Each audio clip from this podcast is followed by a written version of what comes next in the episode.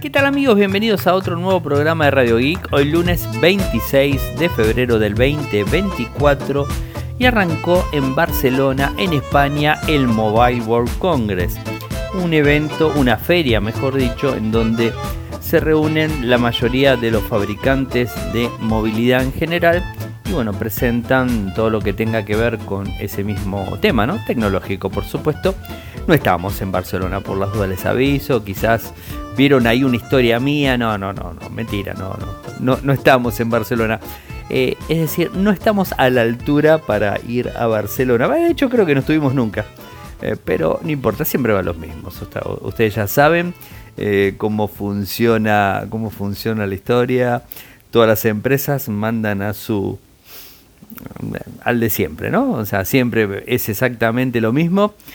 y bueno, yo qué sé, cada uno digamos, es dueño, cada empresa es dueño de, enviar a quien uno quiera de forma personal es demasiado costoso el, tema de poder viajar y hacer la cobertura. Así que bueno, en algún momento lo intenté, no voy a decir que no.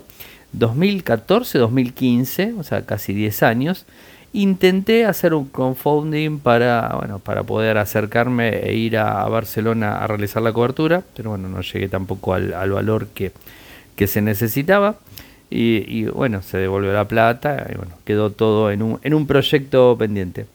Mm, eh, igualmente, les digo la verdad, las ferias es como que están perdiendo de alguna manera eso, esa magia que tenían. Eh, y no porque la culpa la tenga la feria. La culpa más que nada me parece que las tienen las marcas. Eh, porque siempre se esperaba de alguna forma el, CES, el Mobile Congress, el IFA, se esperaban esos, esos, eh, esos eventos grandes donde las empresas presentaban todo ahí en el lugar. Lo que pasa es que las empresas de alguna forma eh, lo que hicieron es tratar de separarse de, de esas fechas, separarse de esas grandes ferias para, bueno, para quedar de alguna forma aislado y, no, digamos, que quizás otra, otra compañía lo, la termine opacando, ¿no? Si, por ejemplo, en el mobile hay una empresa, no sé, Samsung lanza, en su momento lo hizo, eh, ojo, la línea S, el S24 lo habría lanzado en el mobile, se habría topado con, eh, por ejemplo, con Xiaomi, o sea, con el 14, o sea, se habría topado con ese equipo, eh, y, bueno, lo que quieren hacer justamente es dividirse para que no suceda eso. Apple hace muchísimo tiempo iba y, ahora no lo está haciendo y, tiene sus, sus, propios eventos, ¿no? Eh, y bueno, Samsung también, eso es un package en donde se va mostrando.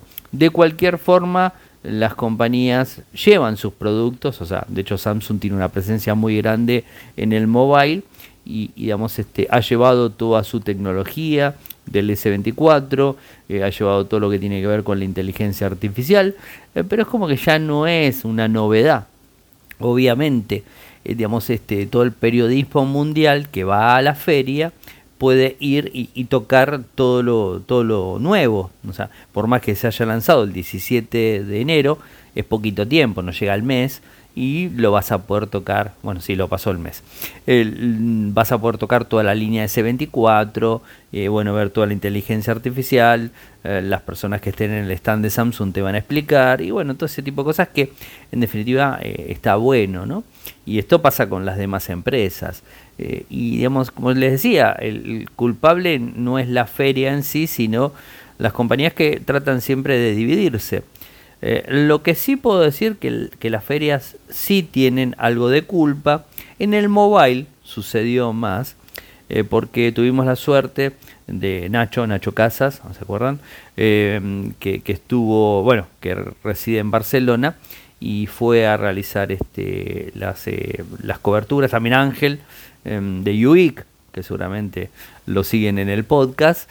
Ángel también ha ido a realizar las coberturas y me costó, los dos viven en Barcelona, y me costó muchísimo eh, conseguirles accesos, o sea, porque bueno, GSMA, que es la empresa que está detrás de la organización, hay veces es bastante complicada. Yo no sé cómo harán ahora, porque me acuerdo que hace un par de años, antes de la pandemia, tenían muchísimas, muchísimas vueltas para acreditar si no eras de un medio específico, un medio periodístico. Hoy por hoy que está todo volcado a las redes sociales, ¿qué hacen? Ahora si sos de un medio periodístico te, te, rebotan y no, tenés que ser un influencer para entrar, ¿no? Porque si no, no entras, ¿no? O sea, eh, fíjense un poco cómo son los, los cambios de, paradigma. Hoy estaba hablando con un directivo y, me lo decía justamente que está todo volcado a, eh, a las redes y que eh, los medios periodísticos es como que tienen un desafío muy grande, por no decir que están medios terminados, por así decirlo, ¿no? pero bueno, todo para gustos hay mm, de todo, o sea, tenés todas las cosas. Em, el podcast nuestro hace 15 años que está y bueno, sigue vigente y funcionando y va a seguir así dando vueltas. Eh, voy a algunas, algunas noticias, vayamos a los títulos en principio. Eh, tenemos un nuevo smartphone que se presentó en el mobile, que es de Energizer, y que le da una, una vergüenza muy grande a los power bank. Ahora les voy a contar por qué. Parece que Google eh, Gemini eh, va eh, a través va a funcionar a través de, la aplicación de mensajes de Google. Hoy se habló algo de, Google también en el mobile. Nintendo retrasó la Switch 2 hasta marzo del 2025 y ahora les voy a contar por qué. Lenovo presentó una portátil transparente. ¿Qué sé yo? Bueno, ahora les cuento sobre todo eso. Samsung avanzó sobre el Galaxy Ring ese anillo, ¿no? El Xiaomi 14 y 14 Ultra, teléfonos muy, muy lindos.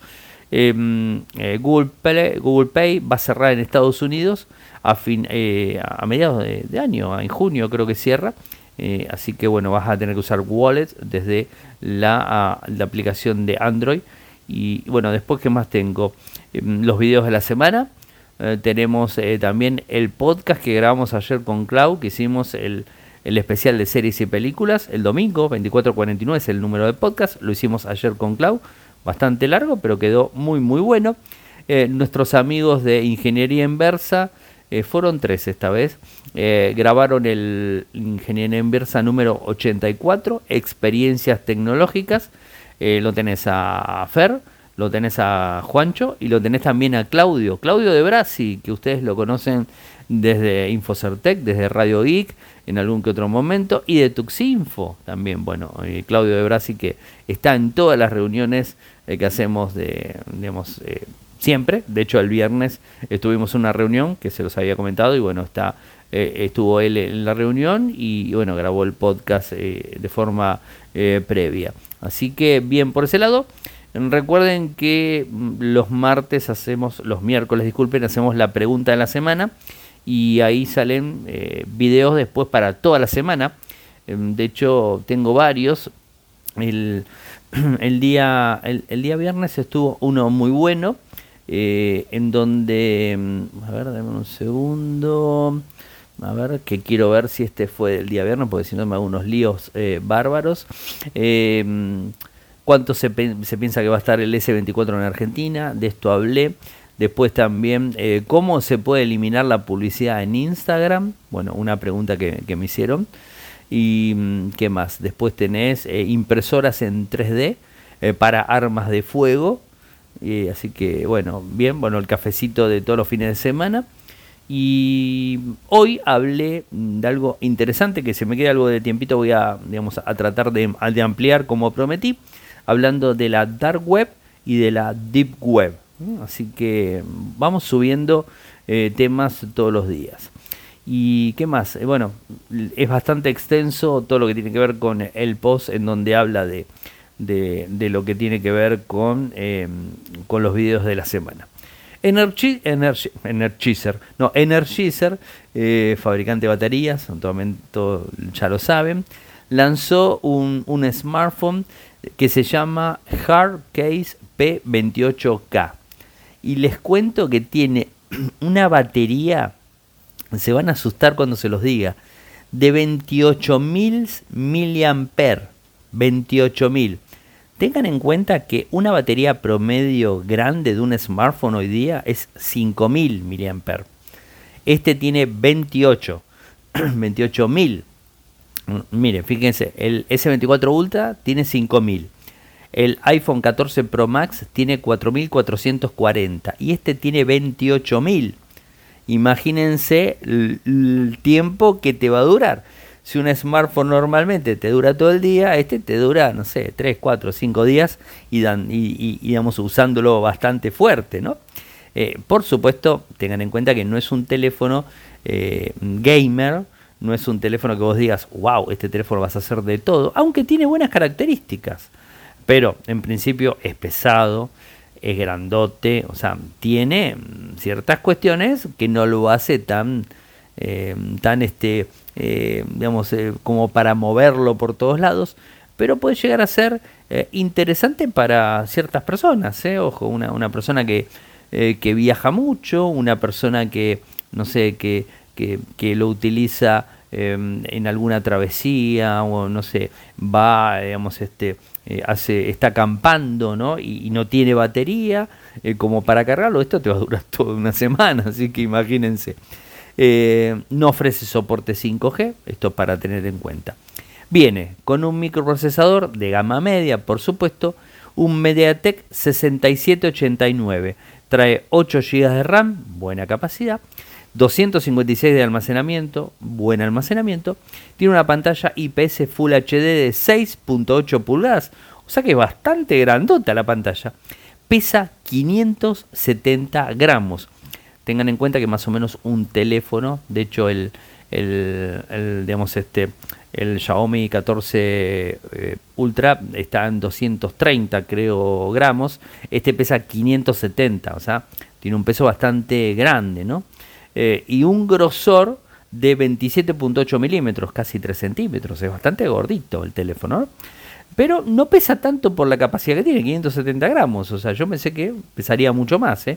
Cuando empecé a leer dije, uh, esto debe pesar como un kilo. No, no, no, pesa 570 gramos, o sea, un poquito más de medio kilo. Eh, la configuración de la cámara principal es de 64 megapíxeles, o sea, nada malo el sensor, ojo. Uno de ultra gran angular de 20 y un sensor auxiliar de 2 megapíxeles. O sea, la verdad interesante. ¿Y saben cuánto cuesta este equipo? Eh, alrededor de 250 euros. Por supuesto, como se presentó en el mobile, está a 250 euros. No es tan caro. Si te pones a pensar realmente, no es tan caro. Eh, y, puede llegar a ser un muy buen equipo cuando te vas de viaje eh, a un lado donde no tenés electricidad, ¿no? Porque vas a tener eh, mucho tiempo de, digamos, de, autonomía. Imagínense que un power bank clásico, estamos hablando de 10.000 mAh, es decir, te brinda la carga eh, para un equipo, eh, digamos, para dos cargas completas, ¿no? Un, equipo de 5.000 mAh te da dos cargas. Es decir, tu teléfono viene con una carga completa y te viene con dos más, es decir, te dura tres cargas. Ponele tres días. En este caso estamos hablando de 28 o sea que tenemos cuatro cargas, cinco cargas, eh, cinco cargas y media. O sea, es demasiada cantidad, ¿no? O sea, te dura quizás hasta una semana, ¿no? La verdad, muy interesante. O sea, no eh, es como para, para destacarlo. Pronto vamos a poder acceder a Google eh, Gemini a través de una aplicación de mensajes. Esto tiene que ver mucho con lo que Google estuvo hablando. Hizo algunos anuncios con algunas funciones que va a tener Android. Eh, y lo que dijo que es a partir de esta semana, en versión beta en inglés, eh, muy en cuenta eso, se podrá acceder a Gemini directamente en Google Message eh, en tu teléfono Android. Chatea con Gemini para redactar mensajes, intercambiar ideas, planificar eventos o simplemente tener una conversación divertida sin salir de la aplicación de mensajes. No sé realmente quién utiliza la aplicación de mensajes de Android, pero al parecer este, va a funcionar. Eh, obviamente todos sabemos que de a poco se va a ir ampliando estas funciones y cada vez más vas a tener eh, digamos este, funcionalidades metidas en la inteligencia artificial. De hecho creo que hoy todas las empresas que presentaron algo en el mobile están todas hablando de la inteligencia artificial. Se puso muy de moda eh, y bueno, convengamos que la inteligencia artificial no es nada nueva, eh, tiene varias décadas encima. Lo que pasa que a nivel consumo es como que se empezó a conocer fuertemente después de noviembre del 2022 con ChatGPT. pero existía, ¿eh? existía hace más de 20 años, ojo, para, que tengan una idea, ¿no? Porque ahora son todos gurúes de, la inteligencia artificial, pero la inteligencia artificial uh, hace más de 20 años que está, ojo. Y por ejemplo, el tema de la Nintendo Switch 2, una consola que la Switch 1 ya sabemos, eh, digamos, este cosechó un montón de éxito y la Switch 2 se esperaba para el 2024, o sea, para este año pero Nintendo decide aplazarla para marzo del 2025, o sea, un año para adelante. Eh, y esto es, según una, publicación japonesa Nikkei, eh, una de las razones de Nintendo para trasladar la fecha eh, de la Switch 2 al 2025 fue para combatir a los revendedores, digamos, este, de forma fuerte y de alguna manera no quiere pasar lo mismo que se pasó en el 2020, en plena pandemia, eh, cuando tuvimos inconvenientes de, para poder comprar consolas como la PlayStation 5, la Xbox Series X, en donde ustedes se acuerdan que era bastante complicado toda esta historia. Entonces, al parecer, no quiere correr ese, ese tipo de, de, problemas y la decisión directamente de de, ellos es lanzarla el año próximo cuando estén completamente estoqueados y puedan salir con la consola sin ningún tipo de inconvenientes. Lenovo mostró una PC en el, o una portátil en el Mobile World Congress eh, que es transparente, ¿no? Eh, a ver, eh, en sí el equipo es la ThinkBook Transparent Display Laptop. Y medio es creativo, no hay duda de eso. La compañía dice que la computadora portátil tiene una pantalla micro LED transparente de 17.3 pulgadas, una pantalla sin bordes, bueno, si es transparente, ¿dónde vemos el borde? No tengo ni idea. Sin bordes, un área de teclado transparente y un diseño de almohadilla eh, aparentemente flotante. ¿no? Eh, destaca esta tecnología, dice que tiene un brillo y contraste en 1000 nits, Dice que la visibilidad es óptima tanto en interior como exteriores. Em, Lenovo también dijo que la optimización futura podría permitir una mejor calidad de imagen, durabilidad y la capacidad de ajustar la transmitancia para una mayor privacidad o una mayor transparencia. A mí me parece... Miren, si yo les leo la frase que puso, y no sé qué decirles. O sea, les digo eh, en el comunicado de prensa, les leo dos renglones porque la verdad que es, es, como una, una, una, cosa muy rara. Miren, les digo lo que pusieron en el comunicado de prensa. La brillantez de esta computadora portátil radica en su integración inteligente de lo virtual y lo real.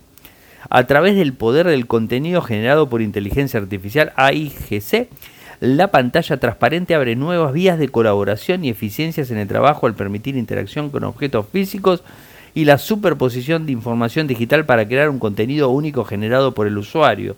La transparencia le permite integrarse sin esfuerzo y de forma natural en su entorno. Los usuarios pueden cambiar sin problemas entre el teclado y el tablero de dibujo con un lápiz compatible, bloqueando nuevos niveles de eficiencias creativas. La inteligencia artificial, en combinación con pantallas transparentes, abrirá nuevas formas de interactuar con datos, aplicaciones ofreciendo oportunidades para desarrollar nuevas características y factores de forma. wow, eh, a mí la verdad que me terminó mareando todo esto. como que no entendí nada.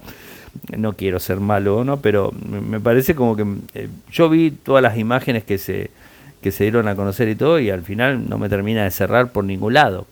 Una portátil es una portátil, no, sé. De última, hace un proyector que te proyecte a, una pared, al techo, no tengo ni idea. Pero bueno, a ver, este, habrá que ver cómo, cómo funciona. De cualquier forma, les voy a poner el enlace porque presentó una, una portátil detachable, o sea que se desarma, una 360, algo más básico, más común también, y con unos valores más aceptables que no llegaran a los 1.400 euros, o sea, más o menos por ahí andaba la historia. Samsung Galaxy Ring apareció en el, Mobile World Congress 2024 em, y bueno, es, es, un anillo. Ya en julio del año pasado, en cuando se presentó el Fold 6 y el Flip 6, se habló de esto eh, y bueno, tiene varias capacidades el Galaxy Ring y entre ellas es poder realizar electrocardiogramas, medir la presión arterial, eh, admitir pagos NFC, comunicarse con tu reloj de forma constante. Eh, eh, y bueno, todos los controles que se pueda llegar a hacer a la persona. Y, bueno, o sea, funcionar de, la manera más transparente posible con el watch. el primer inconveniente que, tiene es que va a ser solamente compatible con, eh, con equipos Galaxy, o sea, Samsung. Y, se piensa para fin de año, o sea, tampoco tenemos fecha, va a estar para fin de año y solamente con Samsung. Se habla de que más adelante va a estar disponible para otros dispositivos, pero en principio solo Samsung. ¿eh? Así que para tener en cuenta por ese lado. No hay valor, nada, pero va a ser costoso, no va a ser un equipo económico. A mí me parece interesante, ¿eh? es un es, un modelo interesante. Lo de Xiaomi lo voy a dejar para el último. Google Pay va a estar eh, cerrando en Estados Unidos y, digamos, este, bueno, esto ya lo publiqué el viernes creo, pero bueno, ahí quedó, les pasó el enlace obviamente. Eh, fue reemplazado de alguna manera por Google Wallet en el 2022 eh, y, y, de alguna forma lo que quiere hacer Google es que desde el, smartphone Android iOS utilices Google Wallet, que está la aplicación directamente, y por el otro lado sí que utilices Google Pay, ¿no? Eh, esto va a estar, eh, va a dejar de estar eh, funcional en Estados Unidos el 4 de junio de este año, ¿no? Y esto es únicamente para simplificar métodos de pago. Esto es lo que dice. solo va a estar disponible en Singapur y la India debido a las necesidades únicas de esos dos países. Así lo comunica la gente de, Google, ¿no? Y, bueno, es lo que se va a convertir y, bueno, son decisiones de empresas, ¿no? Así que eh, sobre ese tipo de cuestiones es como que nosotros como usuario tampoco podemos realizar mucho ni, ni tampoco ni protestar ni nada que se le parezca, ¿no? Eh, bueno, hay que tratar de de, estar al tanto de, lo que se va dando y cómo se va realizando. El Xiaomi 14 y el 14 Ultra. Ambos equipos comparten el mismo micro, se los digo. Eh, estamos hablando del Snapdragon 8 generación 3, o sea, es el micro más potente en, un equipo, en un smartphone. Así que ahí tenemos el micro, eso está descartado. Em, y, y, bueno, em, el Xiaomi 14 Pro está solamente en China. El Xiaomi 14 clásico y el Ultra está en todo el mundo. es global. Así que bueno, eso para que lo tengan en cuenta. De hecho, en España ya está. Creo que está en 1500 euros. El Ultra, ¿eh? el más grande, el Ultra, está en 1500 euros. Por supuesto, es un teléfono de gama alta. Esto no hace falta que lo diga. El 14 clásico tiene una pantalla OLED LTPO de 6,36 pulgadas un brillo máximo de hasta 3000 nits, eh, tiene una resolución de 1200p, eh, Gorilla Glass Victus, em, tres cámaras, eh, en donde la cámara principal es de 50, las tres son de 50. Em, después, bueno, tiene enfoque PEDAF, zoom 3.2, o sea, interesante por ese lado. Viene con una, una, batería de 4610 mAh, es chiquito, así que entre todo creo que va a ir más que bien carga rápida en 90 vatios, 50 carga inalámbrica y 10 inversa. Me encanta el tema ese. Mm, el Ultra, si bien se había anunciado, anunciado hace unos días en China, bueno, ahora lo tenemos en todo el mundo, tiene un panel LTPO AMOLED de 6,73, o sea, tiene un panel un poquito mejor, 3000 nits también. Tiene una lámina protectora personalizada Shield Glass, o sea que lo hace supuestamente más resistente. La cámara principal es de 50 megapíxeles, mejorada a la anterior del clásico, ¿no? obviamente. Y el sensor es de una pulgada, con lo cual vas a tener muchísima calidad eh, en las fotos eh, y en los videos, eso para tenerlo en cuenta. Tiene un teleobjetivo de 5 con lente tipo periscopio eh, y la cámara con teleobjetivo de 3.2 eh, el disparador gran angular, ¿no? Después el sensor es un MX 858 eh, de, Sony de 50 megapíxeles de una pulgada. Muy, muy interesante. Este tiene 5000 mAh de, de batería. admite la misma carga, 90 de carga, digamos, por cable, inalámbrica 80, acá subimos un poco, casi casi da lo mismo, 10 de carga inversa. Eh, ambos equipos vienen con Android 14, eh, eh, pero trae la capa, ya no es más MIUI, sino que ahora es HyperOS. HyperOS es la nueva capa, que hablan bien de, la, de la capa, hablan bastante bien. Vienen en, varios colores, negro, blanco, verde, jade. viene con 12 con 256, 12 de, RAM, 256 de almacenamiento, 12 y 512. Eh, el precio inicial es de 1000 euros. Eh, y el Ultra está llegando, este es el clásico, ¿no? O sea, y el Ultra viene con 16 GB, con 512 únicamente y cuesta 1500 euros. Blanco y negro, o sea, ahí tenés eso solo. Eh, así que la verdad a mí me pareció más que interesante. Eh, y además otra de las cosas que tiene este, este equipo es este, un accesorio eh, que lo podés conectar mediante Bluetooth y que te, te sirve para, para convertirlo en una cámara profesional. Y vale 200 euros, 200 dólares, 200 euros, calculemos por ahí. Y, bueno, este, creo que es algo, algo interesante, ¿no? va a ser muy pesado el teléfono. Ah, ojo, es pesado el teléfono. Está el, el, Ultra, está pesando 230 gramos, o sea, bastante pesado, en comparación con lo clásico que son 200. Lo clásico son 205, ahí te quedas. Este pesa 230, o sea, tiene un peso un poquito más, más elevado en comparación. De las reviews que estuve viendo y los informes que estuve viendo, eh, hablan muy bien de la pantalla, hablan muy bien de la robustez del teléfono dicen que es pesado, pero ellos habrían, que, de todos los reviews que vi, como que eh, habrían, habrían pensado que era mucho más pesado de lo que es, eh, con lo cual les extrañó en ese sentido. Así que bueno, como para, para tenerlo en cuenta. Eh, y con respecto al video, sí, 7 con unos minutitos, 5 minutos así amplío un poco. Con respecto a lo, lo, que hablé en el video del día de hoy, que dije que lo, lo iba a tratar de ampliar acá, Deep Web y Dark Web.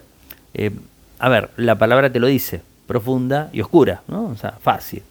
Eh, a ver, nosotros tenemos, y si ustedes se fijan, si lo buscan en internet, van a encontrar un gráfico de un iceberg, ¿no? Y ese iceberg, te muestra, ustedes saben siempre que el iceberg tiene una parte afuera, pero casi tres cuartos de parte de cuerpo del iceberg está eh, en el agua, o sea, está sumergido. O sea, abajo está la gran mayoría de, de, digamos, del tamaño del iceberg está abajo el agua y la parte de arriba es como más chica, ¿no? O sea, eh, eso es, eh, es, como para que tengan una idea. Y, siempre se, se, digamos, se, interpreta y, se trata de graficar al Internet con, con un iceberg. Porque nosotros navegamos por Internet, tenemos eh, lo que es el HTTPS, HTTP en su momento, que son sitios web. Los sitios web se comunican en el Internet, digamos, convencional que todo el mundo conoce. Entras a Google, entras a, donde sea que entres, entras a Infocertec, por ejemplo, o a Instagram, a lo que sea. Vos entras y, digamos, está en, la parte visible de la Internet. La gran mayoría de esas cosas, eh, de esos servicios o esos sitios, de esas páginas, están indexadas, están de forma pública. Vos sabés eh, que eh, de repente, sabes que google.com eh, tiene ese nombre y te va a dirigir al servidor de buscador de Google. Pongo ese ejemplo por poner un ejemplo, ¿no? Pones infocerte.com.ar y te va a dirigir a ese lugar. Y hay un validador, que es un validador muy grande, que es un DNS, Domain Name Server, y lo que hace es decirte que un número de IP, tanto, no sé, por decir uno, 1.1.1.1, tiene un número así del aire, ese 1.1.1.1 es google.com. ¿no? Realmente Internet no funciona eh, con los nombres, o sea, no funciona con google.com. Google.com es un nombre, entre comillas, de fantasía, por así decirlo. El, realmente lo que entiende Internet son números. ¿no? Entonces, números. No voy a entrar de, de una manera muy técnica, pero se los quiero hacer de la manera mejor posible y tratar de hacerlo rápido. Eh, porque los lunes siempre son un programa más largo. Entonces, ¿qué sucede? Vos tenés que el 1.1.1 hay una tabla que dice que ese número corresponde a google.com. Y eso lo maneja el, el DNS, ¿no? O sea, el DNS que está en todo el mundo, hay DNS por todo el mundo, ¿no? Eh, hasta ahí estamos bien. Eh, y con todo, con todas las webs, con todas, las que se te ocurran siempre está lo mismo. ¿Qué quiere decir eso? Que está de alguna forma mapeado, está como, no sé, eh, como cartografiado, no sé cómo decirlo, ¿no? O sea, está, está registrado, se sabe. Eso es el Internet que nosotros conocemos, el que todo usa, todo el mundo usa. Después viene por debajo el Deep Web. El Deep Web puede llegar a ser un sitio web que está montado en un servidor de sitio web, pero que no tiene nombre de dominio. Por ejemplo, 15.3.4.5, cuando yo ingreso a esa IP específica, estoy ingresando a, no sé, a la el CRM de mi empresa. O sea, tengo una IP asignada, esa IP asignada al CRM de mi empresa. Pero yo no quiero que el CRM de mi empresa, ¿no? o sea, esté, o el ERP, o sea, todo lo que tenga ver CRM de comunicación ERP de facturación, ¿no? Para que tengan una idea el que no, no entiende mucho de, qué estoy hablando. O sea, dos cosas que son de una empresa, en definitiva, ¿no? El core, el núcleo de una empresa. Entonces, esas dos cosas yo no quiero que esté públicamente y que Google me lo indexe, o Bing me lo ingrese, me lo indexe, indexe. No quiero. Entonces, le dejo el número de IP y no le pongo nombre. ¿no? Entonces, eso estaría en, en la parte, eh, digamos, este, profunda, o sea, no estaría en la parte oscura, sino oculta, ¿no? O sea, en definitiva es así. Eh, eso no está indexado, con lo cual si vos pones Google no te va a aparecer. Y entonces es como que tiene un filtro, ¿no? Eso está por debajo de lo que nosotros usamos. Vos tenés que saber que ese número de IP es donde vos ingresas. Más allá que después vos en tu computadora, eh, digamos, hagas una regla que diga, no sé, CRM y te mande, hagas clic y te mande directamente al lugar que tenés que ir y vos no te acordés más, que es el 15.5.5.5. Vos no te acordás más, o sea, te olvidaste. Te lo cargaste en un favorito, en un marcador, en donde sea, ¿no? O sea, un acceso directo en el escritorio. Da lo mismo, vos te lo cargaste. Pero sos vos el que lo valida, no eh, el Internet o un servidor de dominio. ¿Se entiende? Un domain name server. Eh, ahora, ¿qué pasa con la dark web? La dark web, eh, por lo general, no se ingresa de forma normal como, eh, por ejemplo, con un número de IP. Si se ingresa con un número de IP, vas a tener que ingresar, además, con una aplicación específica, donde son foros cerrados, es algo más oscuro, es mucho, mucho más oscuro la dark web. Bueno, por eso se llama dark web. Y ahí hay absolutamente de todo, bueno y malo, por lo general más malo que bueno. Em, entonces, eh, bueno, ahí vas a poder encontrar mucho material que mm, puede que sea lícito, como no. Y, bueno, también podés llegar a tener problemas porque la mayoría de la gente que anda pululando por, por, la, dark, eh, por la dark web eh, no es una persona que no tiene conocimientos, o sea, tiene conocimientos, y, puedes llegar a tener algún que otro problema si no estás protegido y si no sabes realmente qué es lo que está pasando, pues te puedes encontrar con un estafador, te puede hacer ingeniería social, lo más light sería eso, o te puede estafar eh, fuertemente, o puedes tener un problema grave, o te puedes meter en un problema grave sin quererlo. Entonces, eh, digamos, este, la dark web es como más, más delicado eh, y ahí es donde se buscan un montón de cosas. Y a su vez, ahí tenés muchísimas aplicaciones que se ingresa directamente con una aplicación. O sea, no entras con un IP, sino con una aplicación. Una aplicación determinada, ¡pum! entraste. O sea, ahí hay mucho de ese, de ese estilo, ¿no? Eh, y bueno, son las grandes, las grandes patas ¿no? de, Internet, como para decirlo de una manera, de una manera más, más que simple, ¿no? Eh, y después hay subdivisiones y hay, y hay otras cuestiones eh, y hay combinaciones también, o sea, hay algunas que otras combinaciones. Yo lo que siempre recomiendo es que siempre se manejen en las, las webs clásicas y, si quieren entrar a la Deep Web, bueno, la Deep Web es algo muy... que, quizás estemos entrando y no nos demos cuenta, eh, pero a la Dark Web yo les diría que no, o sea, no está bueno. Y además a la Dark Web no puedes entrar normalmente con un navegador convencional. Por ejemplo, para entrar vas a tener que entrar con un navegador que navegue en Onion y que sea un Tor, por ejemplo.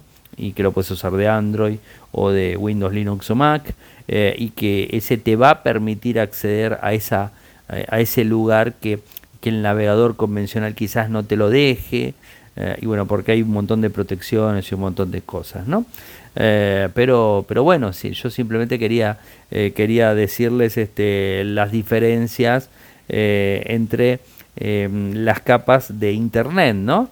Y, bueno, como para que tengan una idea, yo obviamente en el video solamente les pude les pude mostrar y, y, contarles específicamente lo que sería lo más básico, ¿no? Las, las tres divisiones, ¿no? Pero eh, hay más, ¿no? O sea, eh, hay más opciones eh, y, bueno, o sea, vas a, vas a encontrar muchísimo, pero hay que tener muchísimo, muchísimo cuidado en, en ese sentido, ¿no?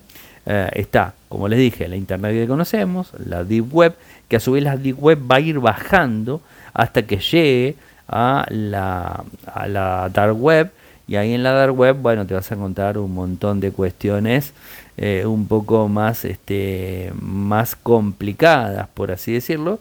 Eh, así que a, tener muchísimo, muchísimo cuidado y, con mucha, eh, con mucha cautela, ¿no? no está mal, por ejemplo, que usen Tor como navegador, si quieren ser anónimo, porque además, este, lo que hace Tor, además de todo esto, es conectarte con una VPN, o sea, si te, querés conectar, por ejemplo, si estás en, Argentina y te querés conectar como si estuvieras en Estados Unidos porque hay algo que, que, no puedes ingresar por, tu región en donde estás conectado, bueno, automáticamente Tor te enmascara y te envía a otro lado, ¿no? O sea que ese tipo de cosas eh, también se pueden eh, hacer. Yo, yo les diría que no se metan mucho en ese lado porque puede llegar a ser peligroso y si no, bueno, hagan algún curso, estudien, porque realmente eh, es, este, es complicado, no sabemos quién está del otro lado. Siempre, nunca se sabe quién está en el otro lado, eh, y ahí es un como una no quiero herir susceptibilidades de nadie, porque capaz que alguno que me, está escuchando eh, anda siempre en la, en la dark web y, quizás se, se, me ofende. Entonces no quiero herir sentimientos de nadie, pero hay gente que está en la, en la dark web para tratar de cazar delincuentes, o sea, mm, ciberdelincuentes, o sea, está ahí. Pedófilos, hay mucha pedofilia, no lo quería decir, pero bueno, hay mucha pedofilia, eh, hay un montón de cosas que están totalmente prohibidas, están ahí adentro. Contrabando, bueno, un montón de cosas que ustedes imaginan que puede llegar a ver, ahí adentro lo, se puede encontrar. Con eso no quiero decir que vayan y la busquen, ¿no? O sea, eh, imagínense que todo ese tipo de cosas es totalmente ilícito, es totalmente eh, ilegal y eso conlleva un problema que te puede llegar a traer en la vida real, o sea, ¿no? Entonces, eh, a tener mucho cuidado. Yo les diría que tengan, eh, que tengan mucho, mucho cuidado. Eh, así que, bueno, como para tenerlo en cuenta. que tengan Tor, la verdad no es nada malo. Yo lo utilizo muchas veces, pero no para entrar en la dark web. o sea que, así que bueno, como para que tengan una idea. Bueno, gente, llegamos al final del programa, el primer programa de la semana. Saben que pueden seguirme en todas las redes sociales. Mi nickname es arroba arielmcor, arroba arielmcor, en Instagram, en Threads, en TikTok, en X, en Telegram es mi usuario si me quieren mandar alguna consulta. Eh, por ahí también la respondo sin problemas. Después en Telegram tenemos eh, nuestro, nuestro canal que es Radio Geek Podcast, nuestro canal en WhatsApp que es Radio Geek, nuestro canal en YouTube que es youtube.com barra Infocertec, nuestro sitio web en Argentina que es infocertec.com.ar, en Latinoamérica infocertecla.com. Muchas gracias por escucharme eh, y bueno, nos volvemos a reencontrar mañana. Chau chau.